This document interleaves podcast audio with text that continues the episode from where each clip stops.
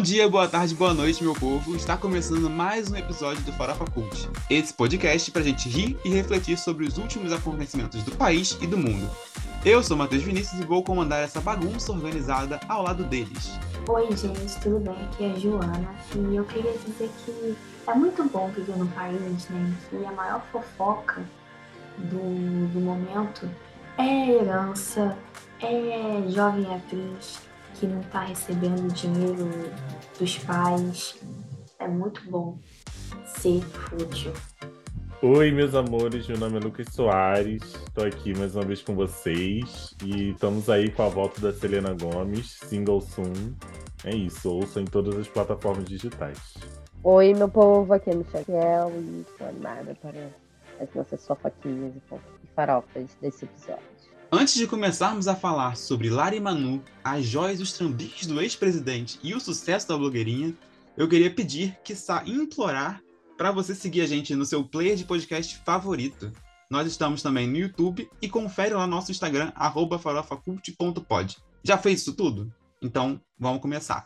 Já faz algum tempo que os boatos sobre o rompimento do relacionamento entre Larissa Manoela e sua família têm surgido, mas a atriz decidiu quebrar o silêncio ao dar uma exclusiva para o Fantástico. No dominical do dia 13 de agosto, Larissa relatou sobre sua falta de autonomia na tomada de decisões sobre sua carreira e a gestão financeira dos seus bens, além de ter apenas 2% das ações da própria empresa, enquanto seus pais tinham 98%. Em resposta à entrevista ao Fantástico, Silvana Taques, mãe de Larissa, deu uma exclusiva para a jornalista Cris Flores no SBT, que seria dividida entre o Domingo Legal e o Focalizando. O que a mãe não contava é que o Fantástico lançaria uma segunda parte dessa entrevista com a artista e com a advogada que queima ainda mais a imagem da mãe do coração partido que foi vendida no SBT. Todo esse drama familiar e essa disputa financeira refletem um pouco na vida de muitos artistas mirins que cresceram diante dos olhos do público e tiveram a carreira gerida pelos pais. De Michael Jackson a Sam. Carly, o universo do entretenimento está cheio desses relatos. Gente, o que vocês acham de toda essa revelação que a Larissa Manoela tem exposto? Ah, eu acho que ela foi muito diva de colocar a boca no trombone e tá nos servindo aí, né, nos edificando com uma boa fofoca, porém uma fofoca um pouco triste. Eu fico triste por ela, né? Tá passando por isso, é um drama familiar, é, e a gente vê assim de cara que, que os pais são bem trambiqueiros. Tem gente que não acredita muito nela, tem gente que né, não acredita nos pais, tem gente que não sabe quem acreditar. Eu acredito na Larissa, porque, ai, gente, dinheiro, né, é capaz de destruir famílias. E eu espero que ela consiga aí recuperar toda a grana dela.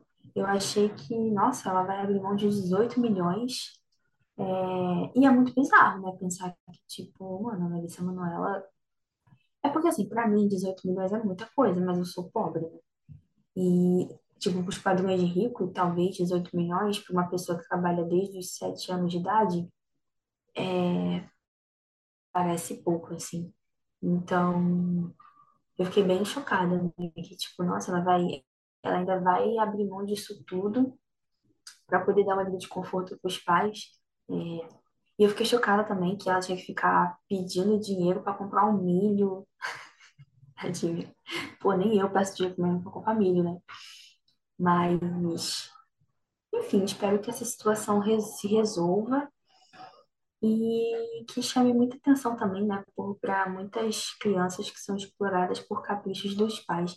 Cara, mas comentando assim sobre esse rolê todo, é, a Larissa Manoela, ela estando errada, ela tá certa, sabe? Cara. Não, não tem justificativa para uma menina é, que trabalha aí desde que pequenininha, né? Acho que é cinco anos, seis anos, sei lá, quantos anos que ela começou a trabalhar.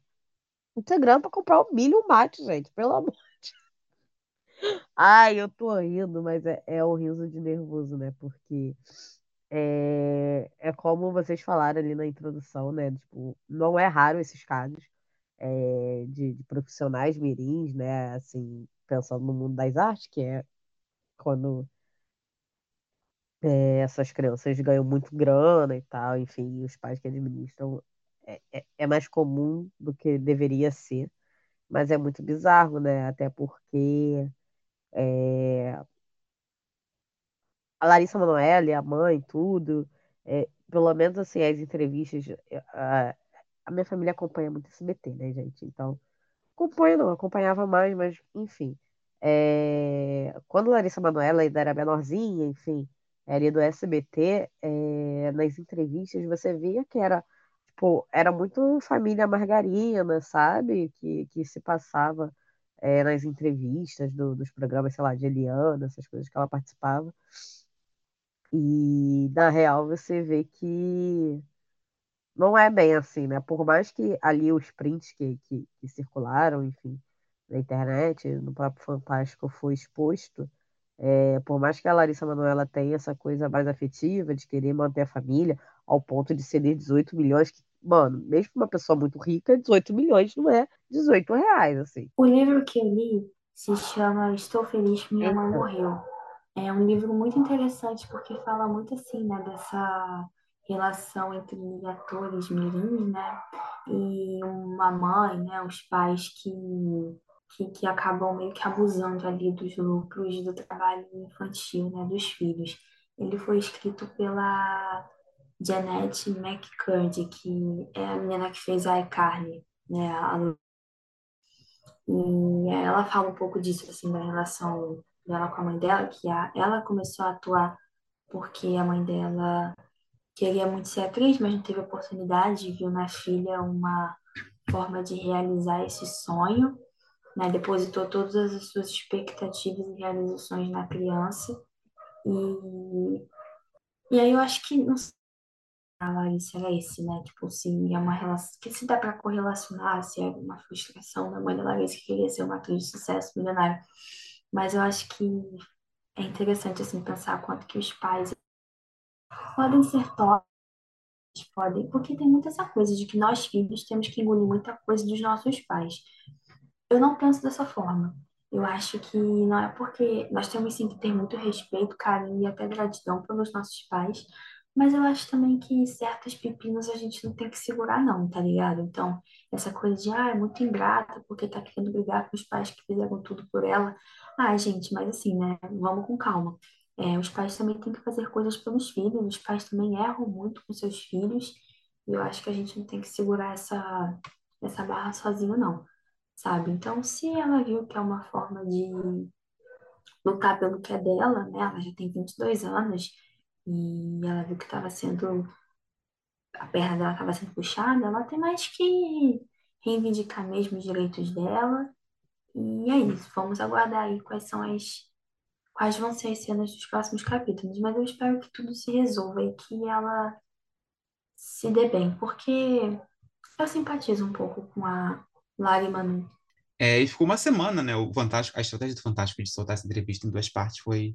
Sem, sem avisar que iam ser em duas partes a entrevista, foi acho que uma das melhores estratégias televisivas dos últimos tempos, porque isso deu ao SBT a chance de falar uma semana é, muito mal, assim, da, da, da, da, estratégia da, da Larissa Manoela, assim. E falar que era ingratidão, é, isso, que a Joana falou sobre ingratidão. E aí falava sobre ingratidão, sobre tudo, Sonebrão, né? O trabalho de Sonebrão é, é pesado. É, e, e focalizando também todas essas, essas, essas, essas fofo- a rede de fofoca falando mal da Larissa Manoela durante um, uma semana para o SB, a, o Fantástico vir com uma parte, segunda parte de uma entrevista jogando por terra, assim, né? Tudo que foi feito durante a semana. É, e não colocou ainda, não colocou a mensagem completa, né? O Fantástico foi até o sucinto, pegou até leve, mas saiu, foi, foi divulgado que, além de mandar a filha a merda, ela ainda foi, é, a, a Silvana Tax, né, ainda foi preconceituosa com a religião do, do noivo da, da, da, da Larissa Manoela, né? E aí, aí não tem, não tem como, assim, né? Tem como sustentar a, a, a imagem que ela estava querendo é, produzir. E, além disso, tem esse ataque à Cris Flores também, né? Então, é, esse evento pode se falar muito sobre é, o jornalismo de fofoca, né? Como é que ele funciona, como é que é, como é que gerou, como é que se ge- gera engajamento, assim, né? E Fantástico foi triste, o último, último domingo de Fantástico foi triste porque não teve nenhum desenvolvimento dessa história mais. Mas é um bom case de, de, de programa de fofoca.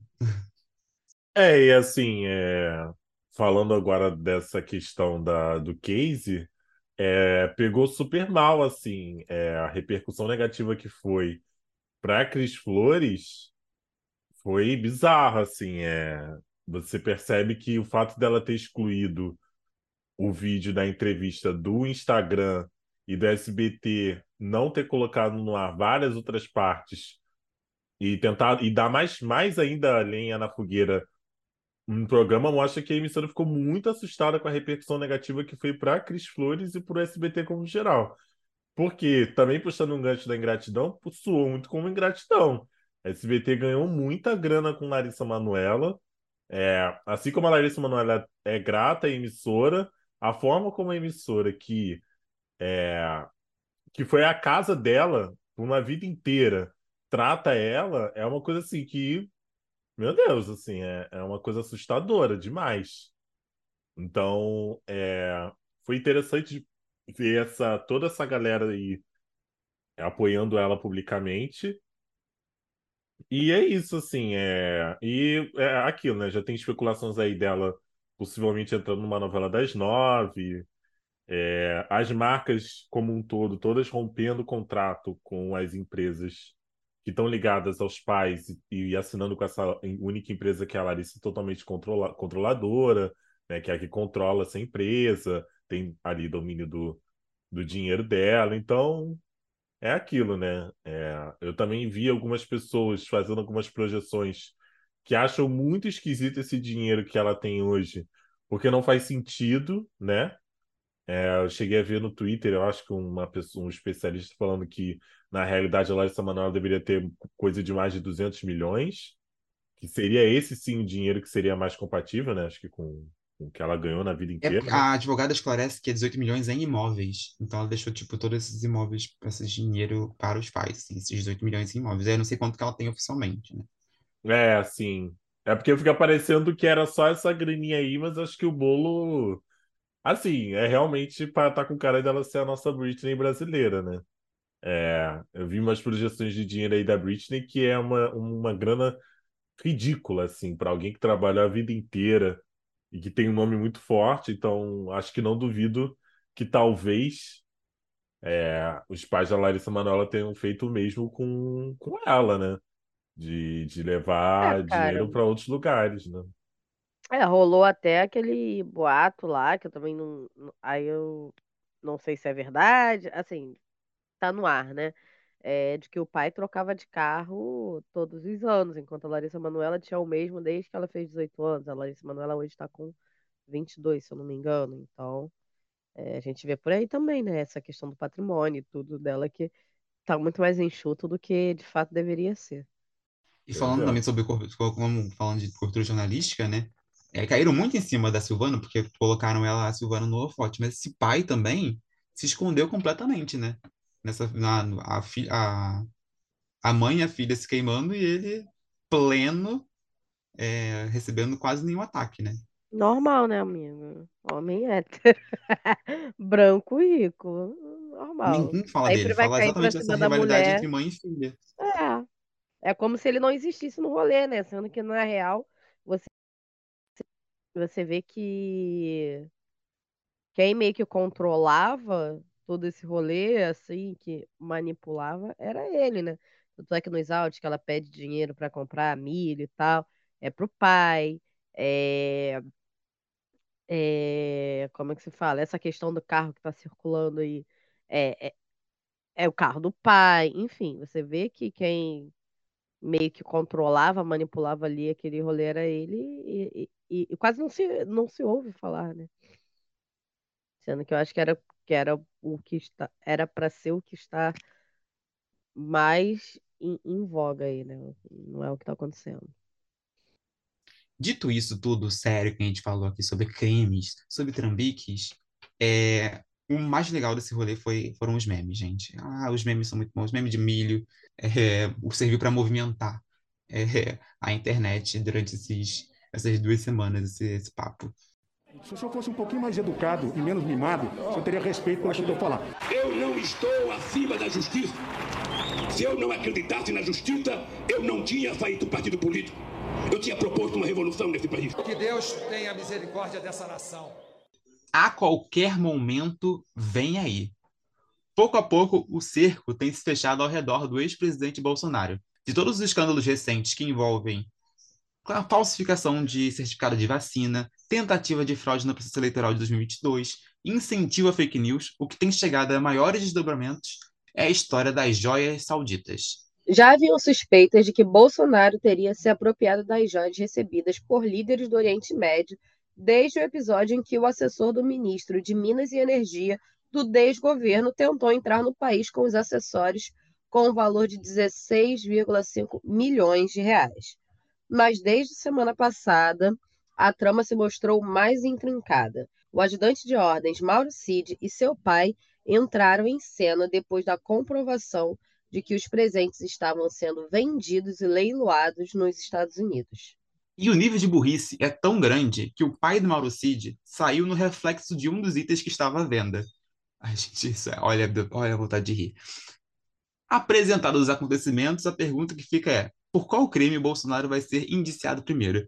Eu não, não perguntaria nem mais se qual crime Bolsonaro vai ser indiciado primeiro, mas qual dos, dos, dos Bolsonaros vai ser preso primeiro, né? Porque, olha, cada, cada semana é um, é um, é um Bolsonaro a, a, sendo, sendo no algum holofote, assim. A última foi o do Jair Renan. Eu achei, no mínimo, curioso é, ver o Greg News da semana, dessa última semana, é, da semana dessa última semana, não, da semana retrasada, que o Gregório do Vivier falou: ó, vocês talvez estejam assistindo esse vídeo com o Bolsonaro preso.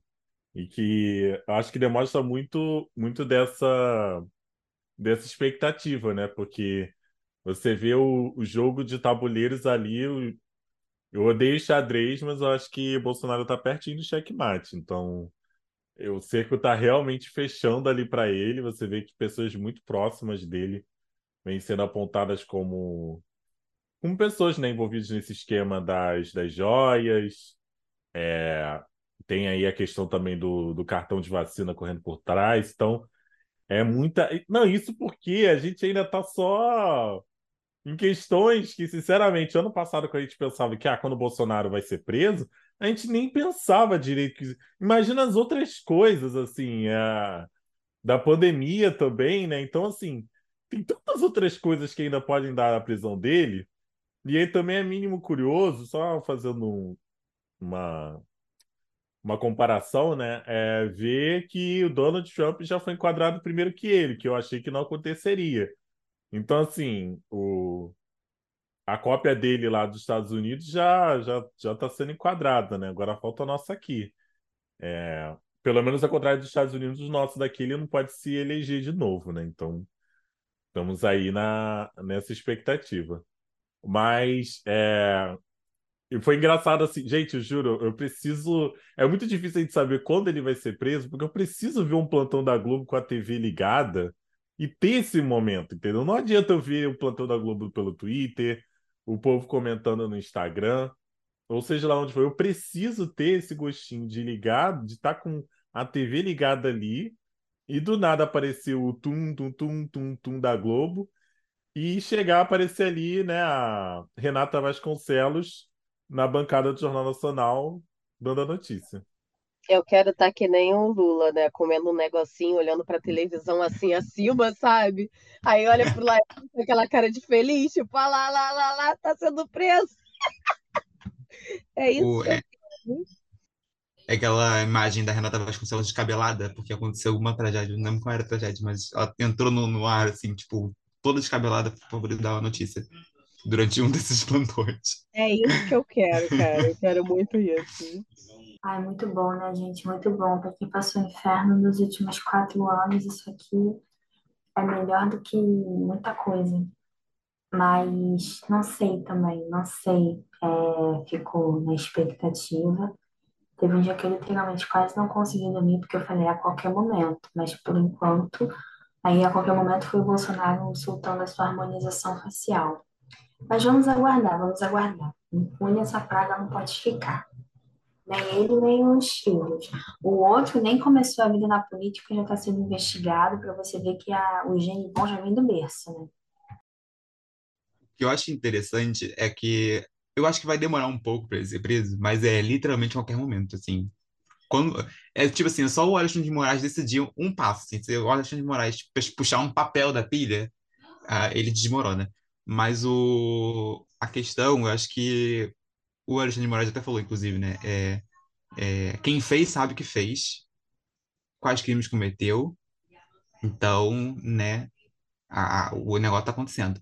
O negócio é, ele não pode ser preso, né, por, por, por preventiva, né? Então, acho que a ideia é quando prender o Bolsonaro, prender de verdade, sem chances de dele escapar. Porque a preventiva, a pessoa pode sair no dia seguinte, né? Porque é só para poder impedir que a que a que ele não interfira nas investigações, né? Mas eu acho que ele vai vai sangrar aí num vai ter um passaporte confiscado por aí, deve acontecer, vai ter um, um, um, um telefone para pegar um telefone para poder fazer uma, uma análise. Eu acho que vai, vai ser lentamente é, vendo algumas sanções que vão indicando que tá perto, tá perto. É, o Alexandre Moraes está jogando com a nossa, com a nossa atenção, com a nossa ansiedade. Mas eu acho que vai acontecer. Acho que desse ano não passa, assim, até, até 31 de dezembro a Polícia Federal estava fazendo toque, toque, toque. Acho que sim. É, que eu ia falar mais aqui. Mas é isso, o, o Bolsonaro é uma coisa tão doida, porque nessas últimas semanas, ele praticamente assumiu um crime, né? Em rede, em, em rede nacional, é, rede nacional literalmente, né? Falou para, acho que na Folha, assumiu, assumiu um crime. O homem assumiu um crime com uma tranquilidade que você fica passado, assim. Eu, foi no caso da, das, da, das fake news. Ele falou, fiz mesmo. Assim, como que alguém chega para um repórter e aí o repórter pergunta assim: Ah, você é, fez, você insistiu para que é, é, você ordenou que os empresários enviassem a mensagem descredibilizando as urnas eletrônicas? Ele fala: Fiz mesmo, e daí? A pessoa assume um crime na nossa frente, assim, e passa ileso. Ele acredita que o crime que cometeu é uma tranquilidade. E o que eu tava vindo no foro era é essa a estratégia do Bolsonaro agora. Ele vai assumir esses crimezinhos assim como se não fosse nada. Como se a defesa dele vai vai tá tentando fazer com que essas coisas, inclusive as joias, é, pareça para ele que não foi nada e é isso que os bolsominions estão comprando. Assim, como se todos os crimes cometidos não fossem crimes, efetivamente. E aí, vamos ver, né? O Bolsonaro ele é, tem esse, esse poder do, do, do, do gado aí ao lado dele, mas a justiça não vai falhar com ele. Pode tardar, mas falhar não vai. Vocês, vocês têm uma sensação de impunidade em relação a essas questões do Bolsonaro? Não sei, vocês se sentem mais seguros? Porque ainda assim eu sinto uma desconfiança, uma coisa de impunidade, assim, não sei, sei se é muita muito pessimismo da minha parte. Eu acho que eu senti mais, assim, durante a pandemia principalmente, né? Porque parecia que nada que o Bolsonaro fizesse ia, ia gerar a prisão dele. Mas acho que a sensação de impunidade é uma coisa que todo brasileiro sente todos os dias. Né? Eu acho que é, a gente vê muita coisa acontecendo sem com eles passando ileso, principalmente político. Então acho que é normal a gente, é normal não, né? É comum a gente sentir é, que vai, as coisas vão sair, ser impunes, né? Principalmente alguém que foi ex-presidente é, que foi presidente, mas. É, e passou ileso por uma pandemia, gente. Uma pandemia torando, ele falando coisas absurdas e, e nada aconteceu a ele. Mas, e nem aos filhos também, que também estavam falando tanta abobrinha quanto. Mas acho que, que dessa vez é, não tem como fugir. Porque são muitos crimes, né? Acho que dessa vez realmente não tem, é porque se não for por um, é por outro. Se não for por outro, é por aquele outro. Então, acho que tem tanto crime realmente que o Bolsonaro cometeu que se não tem como fugir, assim. Não tem realmente é, por onde escapar.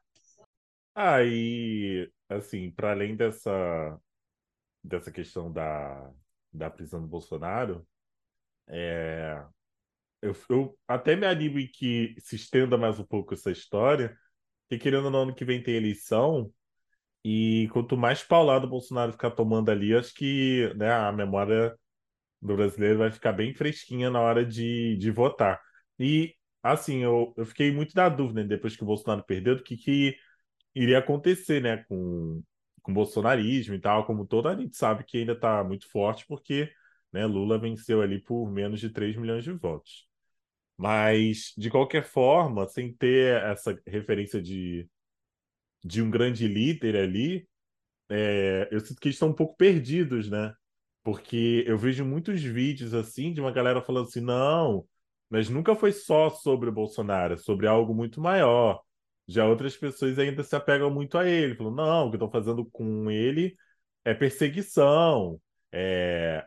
estão querendo. Olha, como é que tá o Brasil hoje. Tipo, quase como se tivesse realmente à beira de um colapso. Então, é...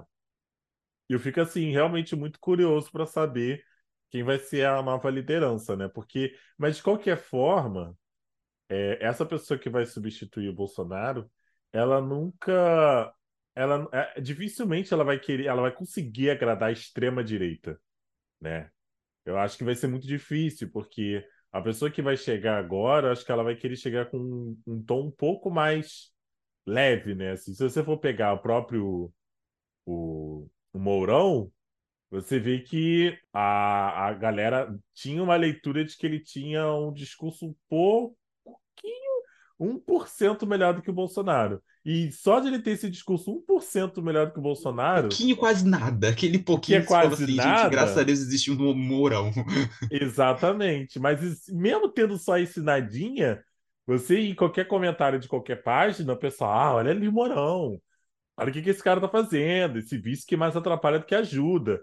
Então vai ficar um bate-cabeça aí do caramba para saber o que, que vai ser depois do Bolsonaro, depois que ele for preso, porque essa imagem de, acho que quando tiver a imagem dele chegando na prisão, vai ser uma coisa assim que vai ser, enfim, vai vai fazer bolsominions explodirem a cabeça, porque ele só tem a imagem do Lula indo para a prisão, né? E eles ficam chamando o Lula de, de diário o tempo todo. Mas quando tiver o Bolsonaro né, entrando no carro da polícia, depois saindo no carro do na Papuda, vai ser muito vai ser muito simbólico assim. Eu acho que vai vai desgastar muito o bolsonarismo que não vai saber para onde que vai, né?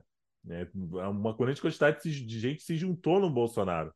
Só que independente do que apareça agora, eu acho mais fácil aparecer as duas pessoas. Uma, é, pensando assim, de figuras da direita, que eu, eu não, não sei se eu vou chutar o nome agora, não.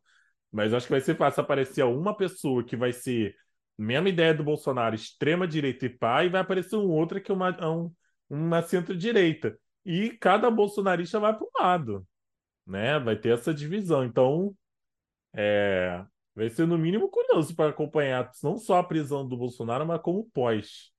Né? O que, que vai acontecer com esses eleitores aí que hoje, hoje mesmo eu já acho que eles estão perdidinhos.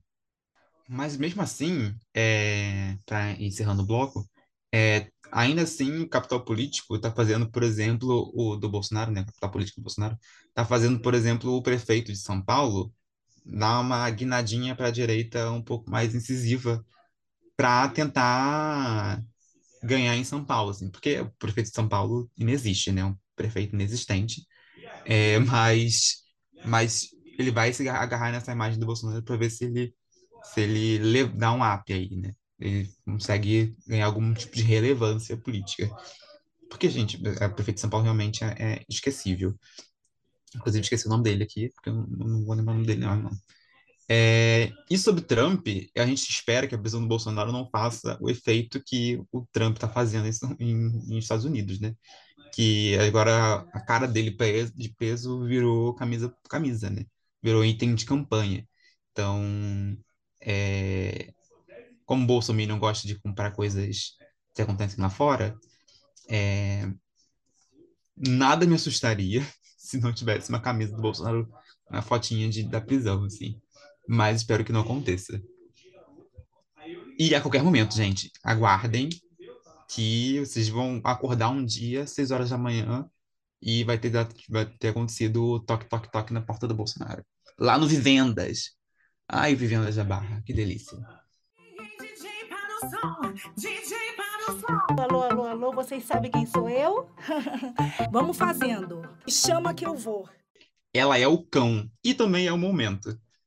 As segundas-feiras não são as mesmas desde que a blogueirinha estreou a segunda temporada de frente com a blogueirinha na Dia TV. Se um famoso senta na mesa da influenciadora, é certeza que vai virar meme e vai ter repercussão. Personalidades como Pablo Vittar, Mari Maria, João Guilherme, Urias, Nicole Baus e várias outras já passaram pelo programa. A personagem que foi criada como caricatura crítica das blogueiras vem ganhando cada vez mais público. Amigos, qual é o tempero da melhor do mundo? Melhor do Ah. mundo. Gente, eu vi a blogueirinha nascer. Sabe como eu conheci a blogueirinha? Queremos Ela saber é- agora. Ela, ela era ninguém, né? Aí eu, eu segui uma influenciadora que ela meteu uma- um drama no story um dia desses, falando assim, que blogueirinha era um termo pejorativo. Ela deu uma militada lá, falando que quem fala blogueirinha estava diminuindo o trabalho das E na blogueiras. época, a blogueirinha é blogueirinha de merda, o nome dela, né? É, e aí na Depois época a blogueirinha de merda.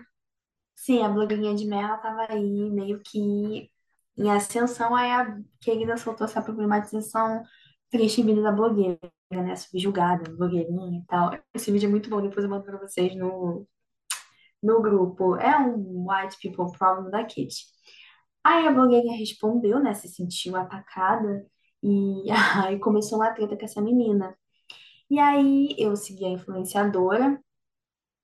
Aí eu falei assim, quem é essa doida que tá tretando com a, com a menina? Aí me apaixonei perdidamente.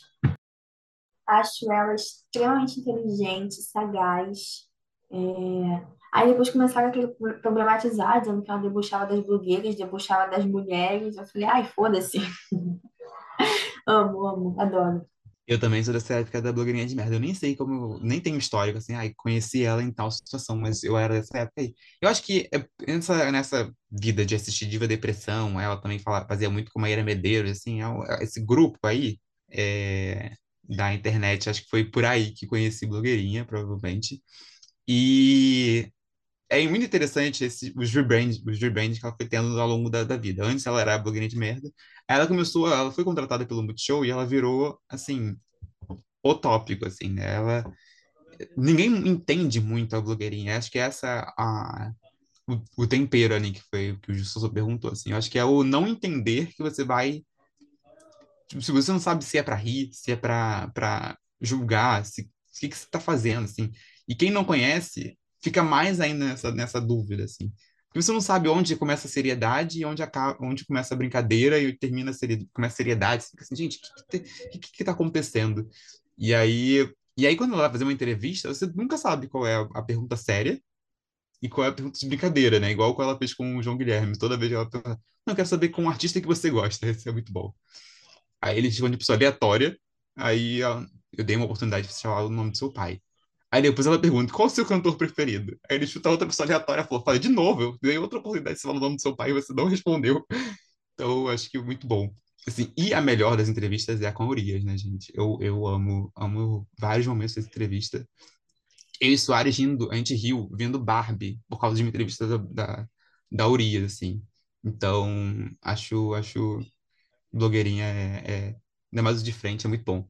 Inclusive, uma fofoca atual foi feita baseada na blogueirinha. Tipo, a gente tá acompanhando as talaricagens e foi a blogueirinha que entrevistou a Patrícia Ramos que fez a mulelada aqui com a orelha criar todo essa, essa- esse barraco em volta do Baco do Blues, assim.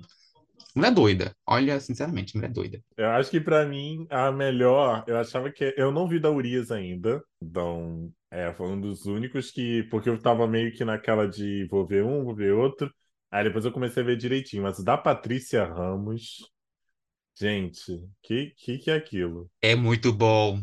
É muito bom. A Patrícia Ramos, ela pegou o humor da blogueirinha, mas acho que a personalidade da Patrícia Ramos combina muito com o programa.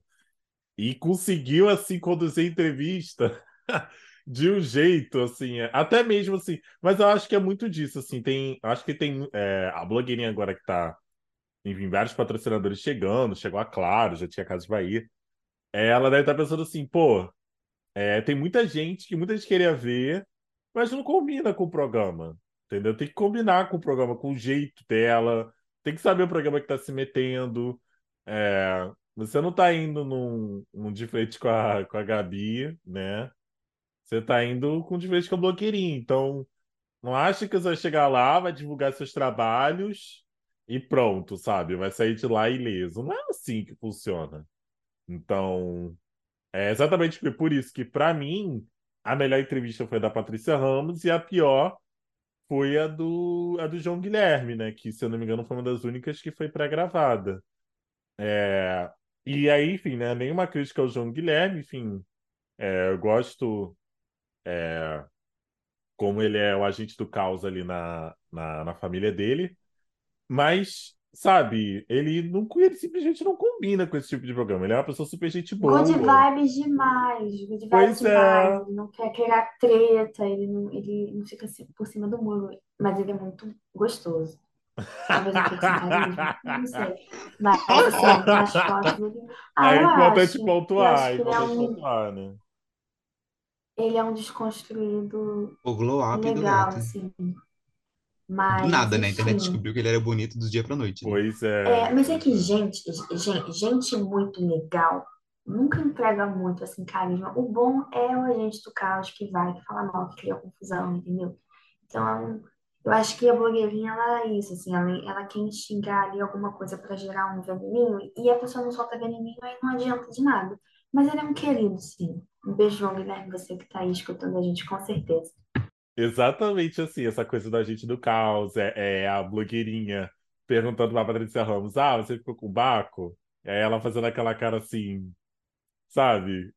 Não é a pessoa que tá incomodada com a pergunta, é a pessoa que sabe onde é que tá e que teve um jeito legal de reagir com as coisas, né? E que a blogueirinha teve total liberdade de falar, de perguntar o que ela queria.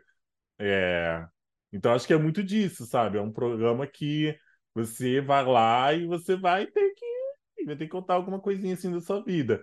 Entre esses entrevistados também, outro que foi bem apagadinho, foi o do Christian Figueiredo, mas é, ao contrário do, é, do João Guilherme, que é uma pessoa que tem uma personalidade um pouco mais séria, o Christian Figueiredo simplesmente não rendeu a entrevista e tá tudo bem também, enfim.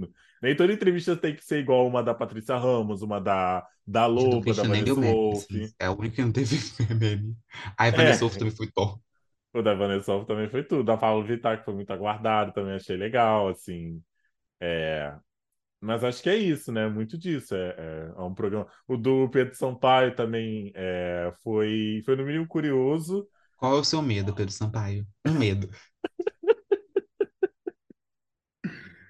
Ai, gente, mas é isso, né? É, é, é um é um programa que você vai lá e, e... Eu adoro quando tem a- as perguntas. Eu acho que uma coisa que, que é, poderia ter um pouco, um- uma parte talvez um pouco, aumentar um pouquinho, é a parte da pergunta das pessoas no chat. Obviamente ela filtra, que as pessoas no chat devem escaralhar. A audiência reflete a entrevistadora, né? O que a gente fala. Então, é, a audiência deve escaralhar, mas deve ter muitas perguntas também bem interessantes ali no chat, né? A galera pagando ali pra perguntar. Eu amo também a da Nicole Balls, que a Nicole Balls leva tudo muito a sério, né? A Nicole Balls não é uma personalidade séria, né? A gente não, ninguém leva a sério a Nicole Balls, mas ela se leva muito a sério. Então, as entrevistas com a Nicole Balls é sempre uma coisa meio que uma pessoa zoando a Nicole Balls e a Nicole Balls respondendo tudo muito seriamente, assim. A, a, a parte da entrevista que elas ficam, a, a Nicole Balls fica falando da- das bichas que vão no, no, no, na fazenda dela, gente, é uma, é uma sequência de perguntas que fica assim, gente, o que que tá acontecendo? Parece que tá falando de, de, de, de um animal que tá na fazenda dela, é, comparando um gay com, com uma vaca, é uma coisa muito doida. Sim, é uma coisa, é muito bom, é muito bom as entrevistas com a Nicole Balls. É, e a Nicole Balls caindo na história da, da Mari Maria, que é água do chá quente, que foi no outro podcast, né? Ai, gente, Nicole Balls é uma, é uma figura. E que tinha uma outra entrevista muito boa que eu ia falar.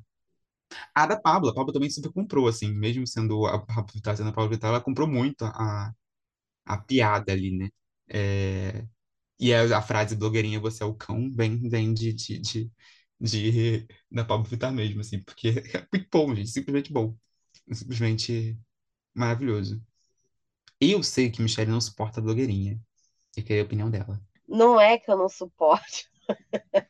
Eu acho ela É forçada. Eu acho ela forçada Mas eu acho engraçado, tanto é que eu vejo as entrevistas dela, eu acho muito engraçado. Às vezes eu até repito o, o, a, a, forma dela falar e tudo. Não é dizer que eu não gosto, mas eu acho que ela força barbas. É um forçar que deu muito certo, sabe? E tá tudo bem. Já não gostei mais, mas eu acho que depois dessas entrevistas, dessa leva aí de entrevistas dela, que, que deu muito certo, é, passei a admirar mais, porque eu, cara, é muito bom. Aque, aquele, aquele silêncio dela, tipo, faz uma pergunta, fica em silêncio, encarando você, e aí você não sabe se ela tá falando sério, se não tá. Cara, aquilo dali é muito bom, entendeu? Aí eu acho engraçado. Mas ainda assim acho forçado, mas acho engraçado, entendeu? Não é uma relação de não gostar. Ai, Matheus, que horror ficar inventando fake news. Hein? Tá parecendo até teu presidente, porra. Mas o bom, o bom também, uma que eu gosto muito também é a Urias falando que a blogueirinha tá meio evangé. Ah, é muito bom. Tá meio evangé. E da It Girl também. Ah, é muito bom. Ah, gente, o da Urias é, é, tem 50 mil memes da Urias. Eu não sei se é a melhor entrevista, mas surgiu 50 mil, mil memes a partir da Urias.